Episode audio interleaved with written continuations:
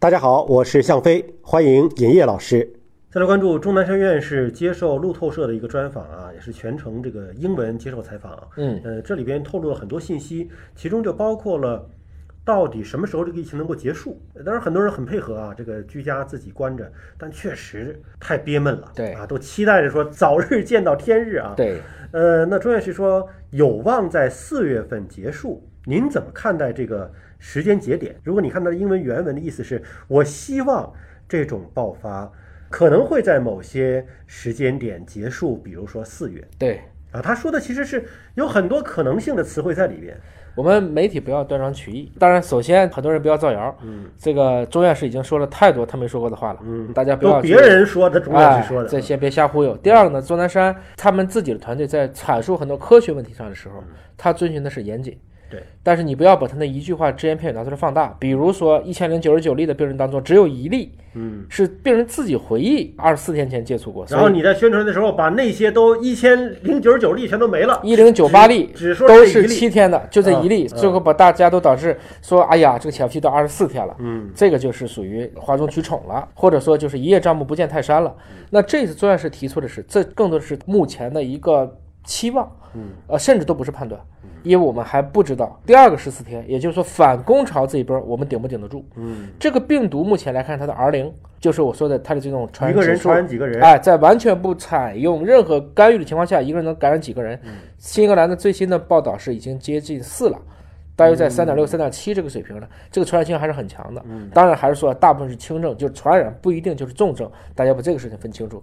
所以整体来讲，我不能给出一个很明确的判断，我只是觉得通过过去的几个案例来看。似乎时间说四月份会结束，我觉得还是乐观了一点。但钟南山院士也说到，他说我们还不知道这个病毒为什么有如此大的传染性，说这是最大的问题。是啊，怎么会不知道有这么大的传染性？不就是那几种传播途径吗？因为最近的这些虽然都是孤立，但是这些孤立都按期累积也很麻烦。你比如说，第一次我印象很深，是有一个人说在武汉转机两个小时，嗯然后就仅仅就转机两个小时，嗯他回到自己的家乡就传染了。当时想啊，两个小时就有可能。前不久有两个人只有十五秒的接触，嗯有一个人是属于后来确诊的，另外一个人就因为跟他接触了，结果这个人也被传染上了。所以这个病毒的传染性，它到底通过飞沫传播，而且它的这种最低的这种致病量，就是能让你感染的致病量是多大？嗯，我们为什么人群普遍都易感？这些问题我们还没有搞明白。因为您说到了一个就是呃，离开剂量谈毒性都是耍流氓，对，关键是这个病毒它的病毒载量达到一个什么样的浓度就能够对人造成传染了，这个现在还不是很清楚嘛。是。我自己觉得是这样的，就是我们知道了一个途径，但是我们并没有严格的，比如说这个也很难做实验了，我不能拿一堆人去做实验，就还是说这个病毒跟当时的 SARS 相比，看起来他大量的人都是属于自己没有症状，嗯，但是他却可能成为一个传播者，甚至是超级传播者，就这个事情我们还没搞清楚，所以我们还是用流感举例吧，比如说流感季你戴口罩吗？不戴呀、对我也不戴，我经常也被感染上流感，我们已经不当事儿了。嗯嗯所以其实如果你把流感也这么想，那流感也是防不住的呀。嗯流感怎么防呢？如果查流感，可能那一刻大家都是流感，有点像这个意思了。嗯关键是隔离，而不是说一定在哪地方就藏了一些妖魔鬼怪，我要把它揪出来。确实存在了一个是不是现在防御过度的问题。我觉得这几个事情都是兼听则明，大家更客观的去理解。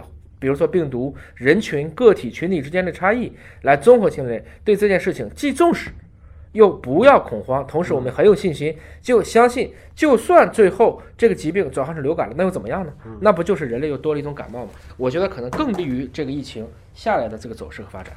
所以按照现在我们所已知的信息啊，大家还是戴口罩、勤洗手、少外出，包括交通上，包括在进出小区的时候，这些隔离和防护都做到位，这就是我们现在能做的事。我想我们经常也羡慕日本，嗯觉得日本干净。嗯，我觉得经过这次之后，中国人能干净很多，包括有一些陋习，吃野生动物啊，随地吐痰呢，民族还是需要多见一些这样的事情，才能使我们更加的向着我们希望的文明去发展。好，感谢叶老师。那么下期节目时间再会。